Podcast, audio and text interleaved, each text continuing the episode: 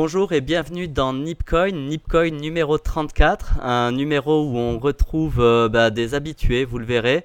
Euh, ça va être un dossier spécial peer-to-peer lending. On va aller droit au but euh, pour lancer le sujet, mais avant tout pour souhaiter la bienvenue à Sophie. Salut Sophie, comment vas-tu? Salut Joanne, c'est un plaisir de, te, de pouvoir parler ce dimanche et de faire cette émission. Tout va très bien, il fait beau à Boston. bref, en pleine forme quoi. Yes, eh ben, écoute, c'est euh, top. Je me vraiment un plaisir de, te retrouver. Euh, on t'avait à peu près euh, dans l'émission 33 et malheureusement quelques petits soucis techniques sont, sont passés par là. Donc content de, de pouvoir faire cette émission clairement avec toi. Donc voilà. Écoute, je te propose de qu'on se lance tout simplement dans le sujet. Euh, donc pour ceux qui euh, n'auraient pas euh, suivi tout ce qui se passe au niveau de Twitter et de la communauté, tout d'abord on est passé sur Blab, donc on est vraiment en vrai test live au niveau de Blab avec quelques euh, quelques personnes qui ont rejoint la, la chatroom et, voilà qui, euh, nous parlent pas de manière très euh, polie, on va dire, notamment pour des, enfin voilà quoi, pas de manière très polie, un peu, un petit peu grossière. ils se pensent être sur chatroulette, mais on va, on va passer ce, cette étape-là. une deuxième petite parenthèse, c'est vous dire aussi que la communauté Slack ouverte au niveau donc de d'une communauté fintech France. Euh, on n'est pas encore très nombreux. Mais, euh, donc euh, voilà, si parmi vous des personnes sont intéressées pour partager des articles, partager tout court autour d'articles, autour de différents éléments, ben vraiment n'hésitez pas. on mettra le lien de, de la communauté Slack dans, dans les liens de l'émission. Euh, mais pour autant, Sophie, je crois que voilà, c'est le moment de, de se lancer. Euh, sur la partie dossier, donc peer-to-peer lending, euh, peer-to-peer lending qu'on appelle également crowd lending, finance participative, donc il y a tout un tas de, de mots pour parler de, de, tout cela. peut-être avant de, de, commencer à rentrer vraiment dans le vif du, du dossier, rappeler peut-être ce que c'est. Euh, donc c'est euh, tout simplement euh, la possibilité d'une plateforme qui met en relation prêteurs et emprunteurs qui sur la base bah d'une personne qui aurait un besoin de financement, imaginons 20 000 euros pour partir, enfin peut-être pas pour partir, mais en tout cas pour lancer son entreprise, imaginons une boulangerie en Ardèche. Qui, qui n'a pas les fonds nécessaires, qui ne souhaite pas aller voir les banques euh, traditionnel pour faire un, prêt classique pour diverses raisons, va faire appel à cette plateforme et sur cette plateforme, elle va pouvoir avoir la, possibilité de rencontrer des personnes euh, qui, elles, croient en son projet, croient en la personne et qui euh, sont prêtes à venir la financer. Euh, moyennant bien entendu un, un, pourcentage, un intérêt sur ben, le, le prêt demandé. Euh, et donc c'est cette mise en relation entre prêteur et emprunteur euh, via cette plateforme, plateforme qui elle va déterminer justement quel est euh, le taux d'intérêt appliqué à tout cela en fonction des risques, en fonction du pays, en fonction de l'activité, en fonction de tout un tas de choses, et donc va permettre à ces personnes-là bah, de venir financer tel projet ou tel autre projet. Est-ce que déjà sur cette base-là, Sophie, on est bien parti ou pas? On est bien parti, on a bien défini ce que c'était. Ce qui peut être aussi intéressant peut-être à expliquer, c'est pourquoi est-ce que ce besoin en fait est né d'avoir des plateformes de peer-to-peer lending? Pourquoi c'est pas les banques qui sont rentrées là-dedans, que c'est souvent des, des disruptors, d'autres joueurs qui ont, qui ont pris ce marché? C'est-à-dire que les banques, quand elles demandent un prêt, bah voilà, elles, te, elles demandent aussi d'avoir un historique, euh, elles demandent euh, euh, d'avoir un compte bancaire, etc. D'avoir une certaine solvabilité. Exactement, une solvabilité où on peut tracer. Et ce qu'on s'était rendu compte, c'est là où ça a vraiment pris aussi au, tout départ. Mais après, je, vais dire qu'il y a une évolution. Mais au tout départ, on, s'adressait vraiment aussi, euh, aussi un petit peu aux unbanked. Ceux qui n'arrivaient pas justement à être documentés pour les banques, ça pouvait leur permettre d'avoir accès au peer-to-peer lending. Et en fait, surprise, la surprise qui a été plus euh, intéressant et le marché qui s'est vraiment développé et qui était le plus intéressant, c'était le marché des SMI. Des SMI qui en fait ont elles aussi utilisé pour financer euh, leurs projets ce système euh, de peer-to-peer euh, lending, enfin peer-to-peer, on, s'entend. Mais euh, je pense que ce qui peut être intéressant à discuter, Joanne, c'est aussi par rapport aux avantages Qu'est-ce qui se passe par rapport au taux d'intérêt? Est-ce qu'on parle de taux d'intérêt plus fort que les, que les banques, moins fort que les banques? Quels sont un peu les avantages par rapport à ça? Alors, je pense que tu, euh, enfin, effectivement, on va rentrer dans ce genre de détails-là pour expliquer effectivement ce que c'est que, que, ce marché. Euh, donc pour répondre plus clairement à ta question, euh, c'est vrai qu'il y a des, des taux d'intérêt. Alors imaginons, tu vas voir un banquier classique, elle, elle va appliquer en fonction de tout un tas de critères, elle va dire, bah voilà, nous on est prêt à te prêter de l'argent sur 5 ans, sur 10 ans. cet argent sur 5 ans, sur 10 ans, il y aura un intérêt de 3%, de 4%. Généralement, c'est des taux d'intérêt bancaire majoré de quelques points, euh, qui euh, ces quelques points, donc taux d'intérêt bancaire qui sont les taux euh, généralement appliqués par les banques fédérales, pour parler simplement, plus une majoration qui est la majoration prise par la banque pour elle-même venir se financer, et le tout fait le package de taux d'intérêt euh, qui va être appliqué au taux euh, et au montant du prêt qui va être euh, consenti. Donc grosso modo, tu as mhm. besoin de 20 000, puis finalement tu dois rembourser 22 000, 23 000 sur les, les 20 000 que tu avais besoin initialement. Donc ça, c'est la base. Pour compléter aussi ce que tu disais, c'est vrai que c'est apparu aussi pour toutes les personnes qui étaient sorties du système bancaire et qui n'avaient plus accès euh, finalement au système bancaire traditionnel. Donc pour ces personnes-là sorties du système bancaire, le fait à nouveau de pouvoir revenir sur des plateformes de crédit pour venir se faire financer euh, tout un tas de, besoins euh, quotidiens divers et variés, ça a été aussi, alors tu disais le, le un des, essors a été, et, la surprise a été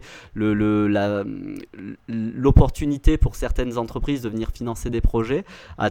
pour certains particuliers, ça a été la possibilité de revenir peu à peu dans un système euh, de société qui euh, leur permettait de, pouvoir être financés pour, euh, imaginons, des étudiants faire leurs études, des, personnes faire une opération médicale. Il y a tout un tas de systèmes de peer-to-peer lending finalement, crowd lending, enfin, tout un tas de systèmes qui sont venus financer tout un tas de secteurs différents.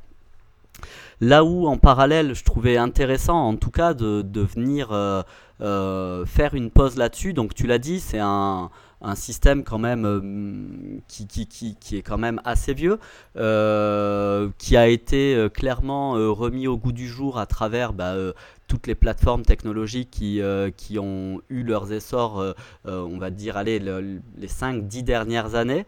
Mhm. Aux États-Unis, Prosper est peut-être l'une des, des, plus emblématiques. Euh, si on devait en citer une française, je pense que euh, franco-française pure, avant de, rentrer encore plus dans, le détail, mais Près d'Union serait aussi un, bon exemple euh, à citer. et puis peut-être pour parler là où le bas blesse dernièrement et là où les, polémiques un petit peu se, se, font, ça serait parler de Landing Club. Euh, ah oui, ça c'est sûr.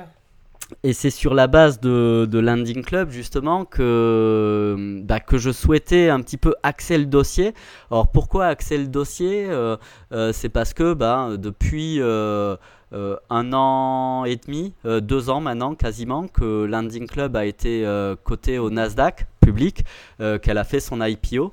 Landing Club a tout simplement connu 60% de dévalorisation euh, qu'elle soit des valorisations sur euh, la valorisation globale de, de, ce que valait cette boîte, mais 60% euh, aussi de pertes au niveau de, de combien valaient ces actions. Et je trouvais ça très très intéressant à analyser, à essayer de comprendre pourquoi des plateformes qui connaissent un essor aussi important, pourquoi d'un coup d'un seul, l'une des plus emblématiques connaît un tel coup d'arrêt. Euh, et là-dessus, je trouvais, euh, je trouvais euh, bien de faire une petite pause, de s'attarder un petit peu sur quelques raisons que moi j'ai pensé avoir décryptées, les partager avec toi et voir si justement ça faisait partie un petit peu des, des éléments, soit que tu avais constaté, lu ou sur lequel tu avais entendu également des... Je suis curieuse de savoir quels sont ces éléments. Alors dis-moi dis quelle était ta, ton analyse là-dessus. Écoute, déjà en, première analyse, et vraiment je pense que l'un des, premiers gros points, euh, c'est sur le fait que les autorités de marché, justement financiers, voyant l'essor de ce genre de plateforme, et notamment aux États-Unis, euh, avaient laissé initialement faire ce genre de plateforme se développer. Et finalement, on dit, oula, il y a des milliards qui sont en train d'être échangés à droite, à gauche. Euh, on ne peut pas laisser un marché aussi dérégulé il va falloir à partir de maintenant euh, qu'il y ait euh, des agréments, euh, un adossement à certaines banques, etc., afin de, pouvoir stabiliser et rendre crédible ce, marché-là. Donc le fait que d'un coup d'un seul, les autorités de marché financier aient demandé à réguler ce secteur-là, c'est devenu quelque part mettre un signal négatif euh, au niveau de. En fait, c'est une incertitude qui a été envoyée, tu veux dire, euh, vers les actionnaires, vraiment l'incertitude du, du, du, du legal. Euh, ouais, de l'investisseur, ouais. Exactement. Et donc par rapport à ça, c'est vrai que ça, ça, a été un signal négatif. Donc bon, pour un petit peu l'historique, Landing Club avait déjà un partenariat avec WeBank, euh, qui était donc une, une banque ah euh, traditionnelle, euh, peut-être pas la plus connue, la plus grosse, mais en tout cas celle avec laquelle, in fine, quand il y avait un deal entre un prêteur et un emprunteur, derrière c'était un contrat entre Landing Club et WeBank. Euh, donc il y avait toujours cet aspect-là qui était euh, qui était dealé, euh, mais aujourd'hui ça doit faire partie enfin, où ça fera partie d'un agreement ou de quelque chose de vraiment très très fort et primordial sans lequel aucune nouvelle plateforme ne pourra commencer à, se lancer dans ce genre d'activité. Euh, donc ça, euh, c'est vraiment quelque chose d'important. Et pour faire le parallèle avec euh, ce qui se passe par exemple en France, et on prenait l'exemple tout à l'heure de, de Prêt d'Union, c'était une condition requise euh, par les autorités de marché financier français pour laisser une plateforme comme ça se lancer. C'est-à-dire que tant qu'elle n'avait pas le statut d'établissement de, crédit, une plateforme ne peut pas se lancer dans ce genre de cas. Donc Prêt d'Union, par exemple, a mis deux ans avant d'avoir cette autorisation-là, mais a fini par l'avoir. Et aujourd'hui, elle a toutes les garanties comme n'importe quelle autre banque ou n'importe quel autre établissement de crédit pour pouvoir dealer dans ce genre de cas. Euh, donc ça, c'est déjà l'un des, premiers éléments très forts, le fait de vouloir donner un petit peu, se rendre plus strict les procédures de contrôle et de solvabilité. Euh, moi, ça a déjà été une première surprise parce que tu vois, les États-Unis ou on va dire le, l'Amérique du Nord est plutôt euh, d'un, point de vue super libéral.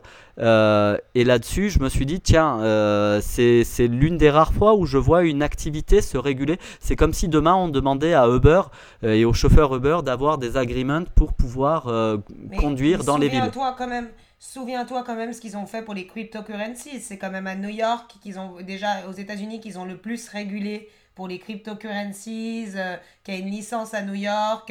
Dans le domaine financier, il y a quand même une volonté d'avoir un monopole.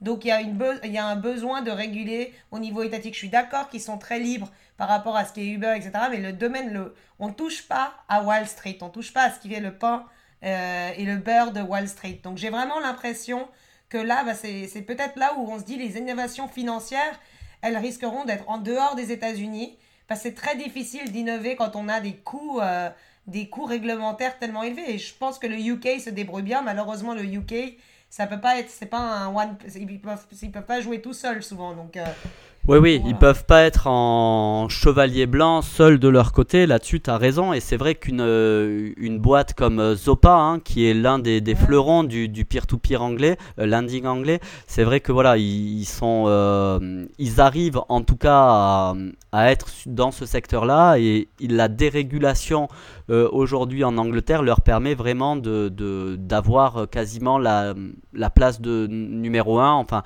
et d'être en situation de monopole là-dessus. On parlera hein, de, de, ce qui se passe un petit peu dans les autres, les autres zones géographiques, notamment en Chine, et on parlera des Zubao qui, enfin, on en parlera un petit peu plus tard. Juste, on va revenir euh, un petit peu à la trame euh, du, dossier. Euh, on, essayait de comprendre les différentes raisons qui faisaient que Landing Club, Landing Club est quelque part le symbole de ce marché-là, avait connu ce coup d'arrêt et comprendre finalement les raisons. un deuxième argument là-dessus, euh, mais ça reste encore une fois hein, un, point de vue, euh, en tout cas euh, perso. enfin, perso, je pense qu'il est assez raisonnable, mm. mais voilà, c'est j'avance quelques positions. Il y, a un deuxième élément qui était assez, assez important aux yeux des investisseurs. C'est que, bon, c'est une entreprise comme Landing Club va quelque part utiliser un système de, scoring pour établir les risques sur les personnes qui euh, demandent à emprunter. D'accord? Et quand on dit un système de scoring, c'est-à-dire que on va essayer d'établir les risques euh, qu'une personne, quelque part, puisse être en défaut. Euh, tu lui as prêté 20 000, est-ce qu'elle sera en capacité de te rembourser ces 20 000 dans 5 ans? D'accord?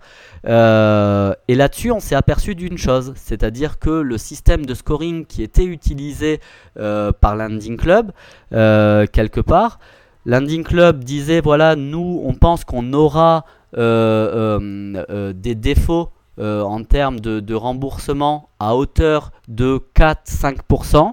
Et finalement, deux ans après, la réalité, elle montre quoi? C'est pas 4-5%, c'est 8%.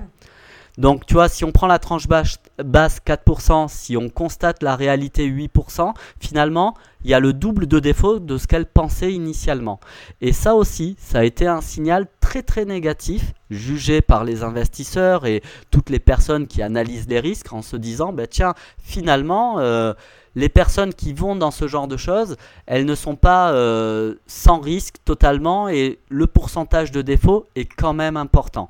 Donc ça, ça a aussi été un signal très très négatif et pour moi, ça n'a pas été sans rappeler quelque part ce qui s'était passé au niveau des subprimes, euh, où finalement on avait essayé d'éparpiller les risques à tout un tas d'acteurs financiers en découpant euh, au niveau des dettes et au niveau de, la financiarisation de ces dettes-là euh, à travers le monde. On les avait un petit peu éparpillées partout, et il a fallu que un tombe pour que finalement le jeu de domino euh, aille de plus en plus en avant et que le système finalement se grippe.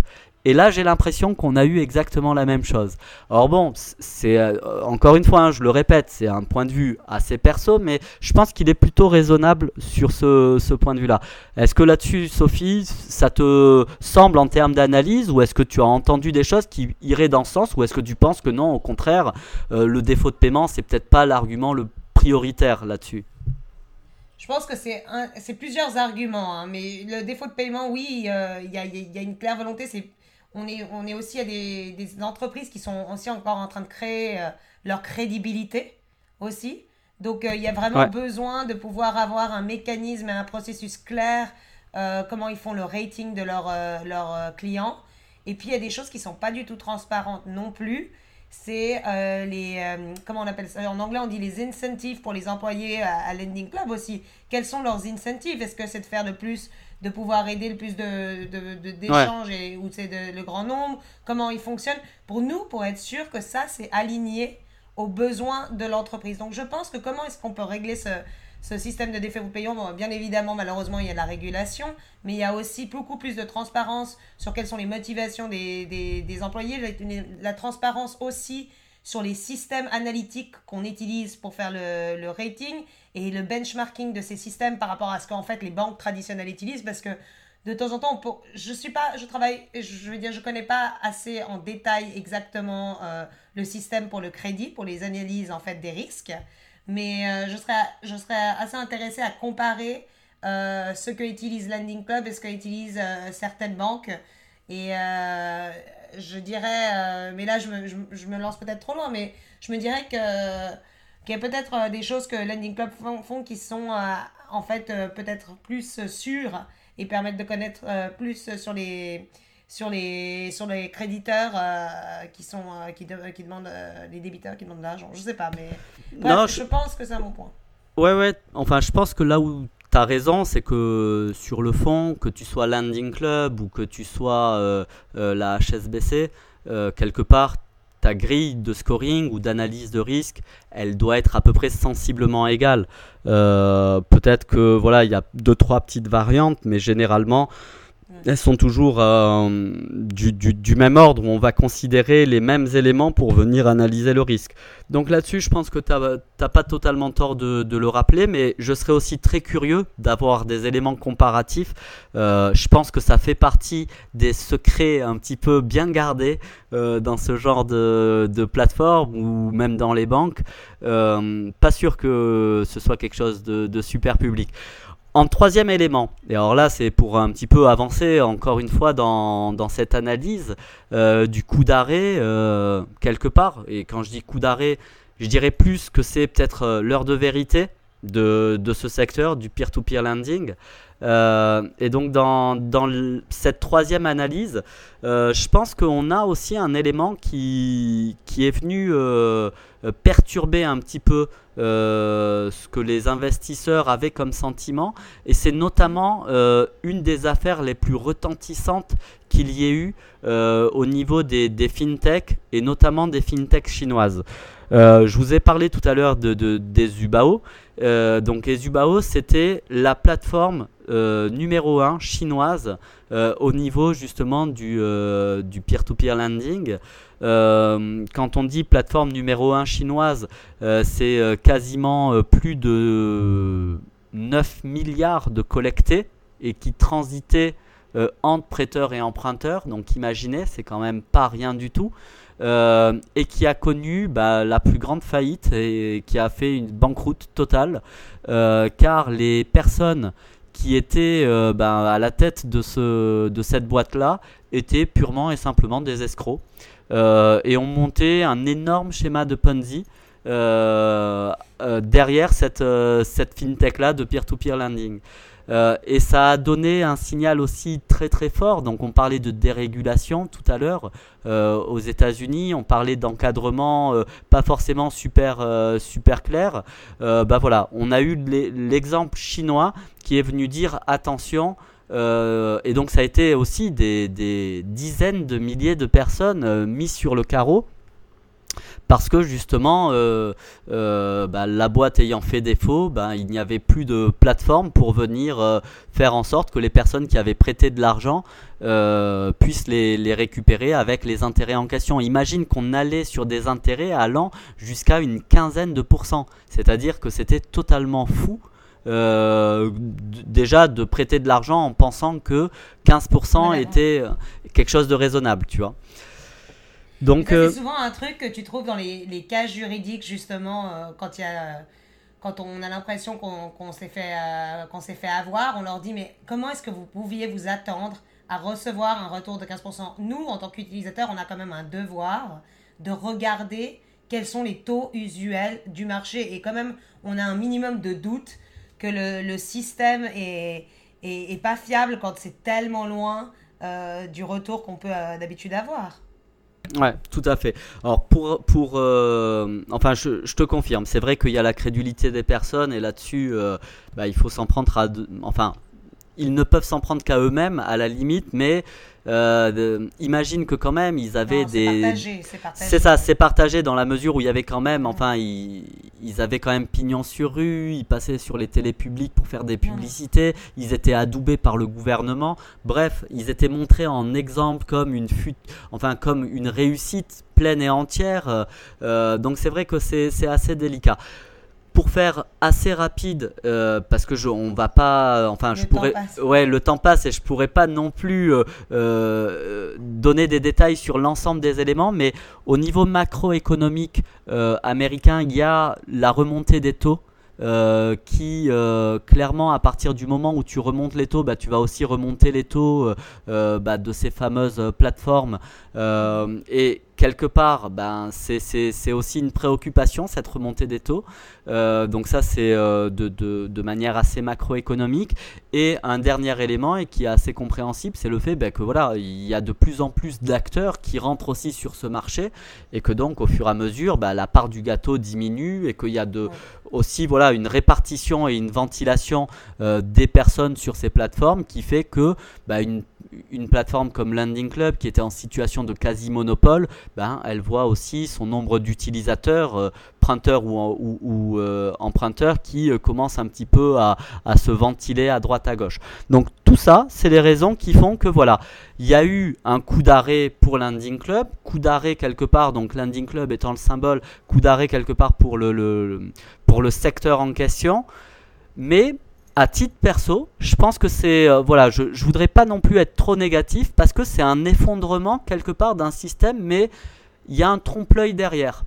Donc pourquoi un trompe-l'œil derrière? C'est que d'un certain côté, on, l'a dit pour Ezubao, mais c'est valable pour bon nombre de ces plateformes-là, euh, c'est qu'elles arrivent à collecter des milliards de dollars.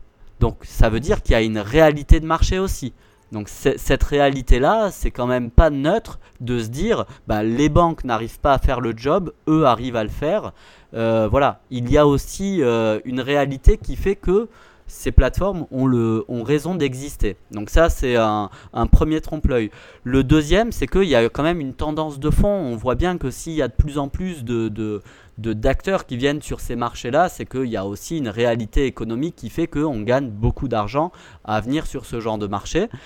Une troisième, pour moi, qui est aussi un signal, et ça, ça a eu lieu cette semaine, je pense que tu en as entendu parler, c'est Goldman Sachs qui a commencé à lancer sa propre plateforme. Donc ça, je me dis qu'à partir du moment où euh, une banque comme Goldman Sachs, et Dieu seul sait que Goldman Sachs aux États-Unis, c'est voilà, la banque par excellence, euh, s'ils viennent là-dessus, c'est clairement euh, le marché est en devenir, est en plein essor et il y a encore beaucoup, beaucoup de choses à faire. Et on le disait tout à l'heure pour Landing Club, mais c'est vraiment valable, c'est-à-dire qu'il y a l'ouverture du marché de prêt qu'il soit tant immobilier, mais à la fois le prêt aux étudiants pour financer leurs études, qui fait que euh, il y a de plus en plus de choses à aller financer et donc de plus en plus d'emprunteurs et de personnes qui seraient prêtes à, venir euh, prêter leur argent pour ce genre de cas. Donc tout ça fait que je pense que voilà, le marché, il y a toujours une réalité, il n'est pas prêt de s'arrêter, il n'est pas prêt de s'effondrer, il y a peut-être une rationalisation de ce marché. Je pense que tu as, bien mis, euh, bien expliqué que l'histoire, c'est que même s'il y a de plus en plus d'acteurs, le marché est encore en train de grandir, il n'est pas saturé, il est encore en train de grandir. Ça peut aller du real estate au projet euh, entrepreneurial, aux bourses d'études, euh, simplement auprès peut-être un jour les jeunes mariés qui décident de, faire leur prêt pour faire leur, mariage. Donc c'est un marché qui est vraiment en train de s'expandre. Peut-être c'est peut-être aussi d'un côté ça peut être une bonne nouvelle vu le mouvement de Goldman Sachs parce qu'ils ont quand même passé des, des années, des années à construire euh, leur branding. Goldman Sachs, c'est un nom qui, qui apporte quand même euh, une certaine stabilité pour certains. Euh, donc moi, je, moi, je suis toujours... C'était clair que je, j'apprécie énormément les entrepreneurs qui ne viennent pas de ce secteur-là et qui ont quand même réussi, mais je trouve bien que de pouvoir faire bouger tout un secteur et que les banques s'y mettent aussi. Quoi. Donc ça pourra faire des bons partenariats et peut-être qu'il y a des choses que les petites entreprises qui se feront acquérir par des banques euh, pourront euh, mettre en place. Donc, euh, j'attends de voir quelle sera la nouvelle version du peer lending. J'espère beaucoup plus de transparence. S'il y a plus de je transparence, pense je pense qu'on a moins de risques et moins de réglementation. Plus de transparence, c'est moins de risques, moins de réglementation. Et ça, de nouveau, grande fan du blockchain, je dirais que c'est ce qu'on a vu aussi, de pouvoir avoir le ledger. Je, pense que ça, aide beaucoup au niveau du, genre des transactions qui se, se déroulent. Non, non, totalement. C'est, euh, je pense que voilà, tu as bien synthétisé. On est euh, à la croisée des chemins. Ça a besoin d'être euh, régulé, moins réglementé ou plus de transparence, comme tu le disais. voilà, c'est autant de choses. Écoute, Sophie, il y aurait eu bon nombre encore de choses à compléter ou à en creuser encore dans, dans, dans ce sujet-là, mais Je sais que voilà, on vient d'atteindre notre trentaine de minutes habituelle, qui est le, format qu'on apprécie tous. donc voilà, s'il faut, on fera une, nouvelle session sur le peer-to-peer lending si, l'actualité le, le, nécessite. en tout cas, voilà, je te remercie d'avoir pu participer et contribuer euh, bah, à ce numéro 34 de, de Nipcoin.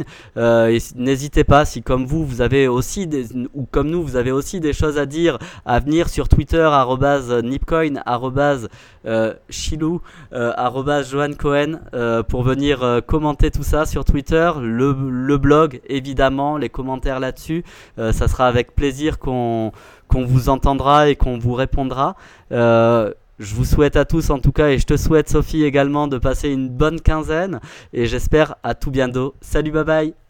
À tout bientôt, ciao tout le monde, bye bye.